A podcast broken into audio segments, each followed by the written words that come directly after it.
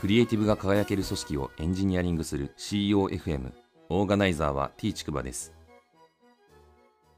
COFM 第54回です。アイスブレイクなんですけど最近あのコロナの影響でですね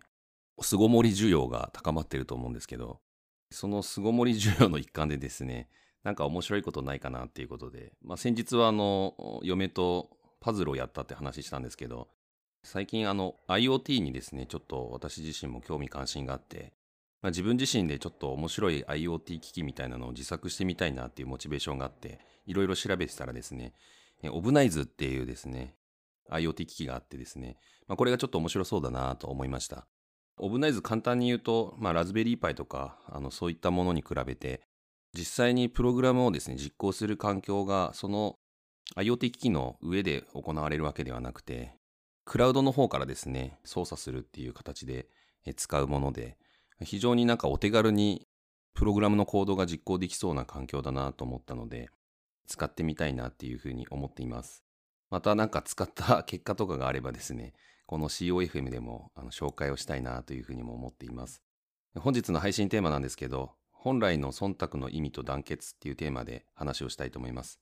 忖度っていう言葉ですね、よくあの政治の言葉で使われていると思うんですけど、よく安倍首相に対して官僚が忖度してとかっていう形でですね、言われて有名になった言葉でもあると思うんですけど、まあ忖度ってですね、あの最近だとですね、あの上司や目上の人の心情を配慮した行動をするっていう意味合いで使われてるみたいです。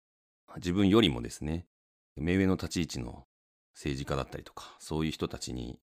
まあ、信条を配慮してですね、まあ、それをまあ、おもんばかった上であの行動するっていうことですね。これってなんか政治の世界で言われるとなんかすごく遠い世界の話のように聞こえるんですけど、まあ、実際ですね、組織の中にいると、この忖度する場面って案外あるんじゃないかなっていうふうに思っています。具体例なんですけど、私自身がちょっととある会社の話を聞いた時にですね、まさに忖度だなとかって思った場面があったんですけど、まあ、とある会社の社長がですね、このコロナの影響で営業停止を食らわないようにですね、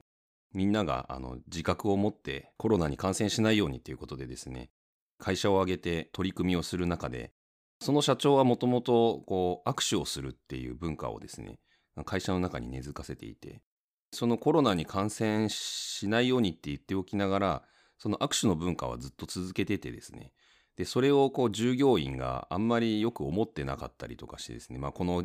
時節柄なので、まあ、握手するとですね、菌が移っちゃうんじゃないかみたいなところもあって、まあそういうふうに心配をしていた従業員がいたんですけど、複数いたんですよね。でもそれをあの自分の直属の上司に伝えるんですけど、まあ、その上司がですね、結局みんな社長に進言してなかったと。現場はこう言ってますっていうふうに言ってなかったっていうことで、現場のメンバーが直接社長に話す機会があった時に言ったら、こういうご時世なんで握手はやめておきましょうっていう話になったみたいな話ですね。直接話せば社長も理解する器があるのに、中間管理職の人たちが会社を挙げて、まあ、やりましょうっていう中でですね、多分忖度をしてですね、まあ、社長に進言をしてなかったっていう場面だと思います。これって中間管理職の振る舞いあるあるだなっていうふうにも思います。中間管理職の振る舞いってなんかこう3パターンぐらいこの忖度っぽい動きってあるなと思っていて、まず一つ目にですね、現場メンバーの意見をトップに伝えないってやつですね。まさにさっきのとある会社の話に通じるところかなと。逆にですね、トップの話をですね、現場メンバーに伝えないみたいなこともあると思います。トップがこういうふうに言ってんだけど、ちょっとこれ現場メンバーにとっては重たい話だな、みたいな場面の時にですね、ま、あえてその情報を伏せた形でですね、あの、実際に仕事を進めていくみたいな配慮をするってことですね。まあ、3つ目がですね、まあ、トップとかメンバーの意見をこう聞いて伝えはするんですけど、自分の意見をですね、まあ、ちょっと恣意的な意見を混ぜて伝えるみたいなことをやるっていうパターンもですね、散見されますと。トップがこうやって言ってるっていう内容ですね、まあ、自分の意見をそこに入れ込んだ上でメンバーに伝えたり、また逆もしかりですね、メンバーからもらった意見をに自分の意見をこう混ぜて、みんなこう言ってますみたいな感じでですね、トップに伝えていくみたいな、なんかそういう話ですね。でこういう振る舞いやる人って、まあ案外少なくないなっていうふうに思ったりします。私自身ですね、この忖度について考えたときに、これ本来のですね、忖度の意味っていうのは実は別にあるっていう話があってですね、この本来の忖度の意味で使うっていうのが大事なんじゃないかなと。で、それにプラスですね、とある要素をまあ踏まえると、より確からしいですね、団結が生まれるんじゃないかなと思っています。この忖度の本来の意味っていうのはですね、もともと他人の心情を推し量るっていう思いやりの気持ちを表す言葉なんですよね。なので、別にその目上の人に対してやることっていうよりは、単純に人の気持ちを想像しながら、えー、思いやってですね、やっていくっていうくらいの言葉だということですね。この本来の言葉の意味からすればですね、まあ普段その人間関係良好にやってる人だったら、誰に対してでもやってるようなことだと思うんですけど、こういう、まあ、優しい気持ちみたいなところでですね、やっていくっていうのが大事なのかなって個人的には思っています。プラスアルファですね、この他人の心情を推し量るだけだと片手落ちというか、この推し量った後にですね、どう行動するかっていうのがまあ大事だと思うんですけど、この推し量った他人の心情がですね、正しいかどうかをま探ってみるというか、まあ、確かめてみるみたいなことはですね、まあ、私自身は必要なことなんじゃないかなと思っています。あまりですね、そういうやり方って日本らしくないというか、通貨の中っていう言葉にも表れている通りで、あまり言葉を多くしないで、なんとなく気持ちを察するみたいな文化って根強くある気がするんですけど、まあ、今の国際感覚豊かな、まあ、日本でですね、まあ、日本だけじゃなくて世界標準で見てもですね、価値観も多様化してますし、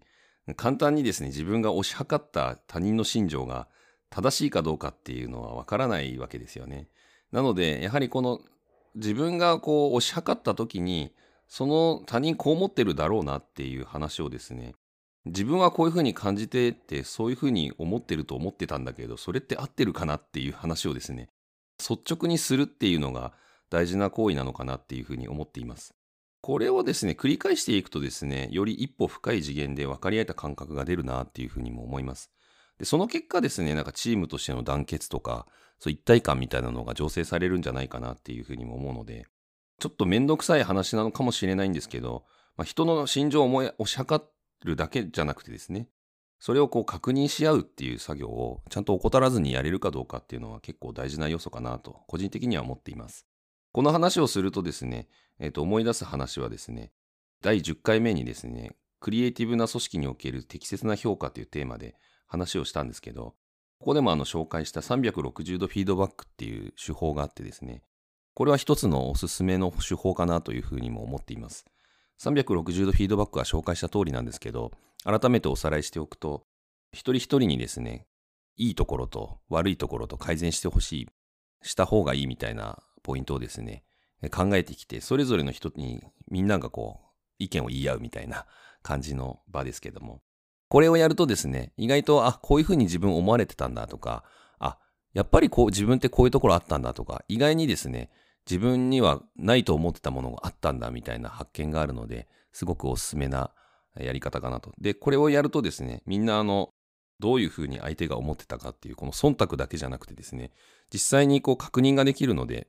一致団結した雰囲気みたいなのが生まれやすいなっていうふうに思っています。ぜひ、あの、興味ある方はですね、自分の組織でも、あの、帰ってやってみてください。第54回の配信は以上です。ご意見ご感想などあれば、Twitter アカウント t ちくばまで、ハッシュタグは CEOFM です。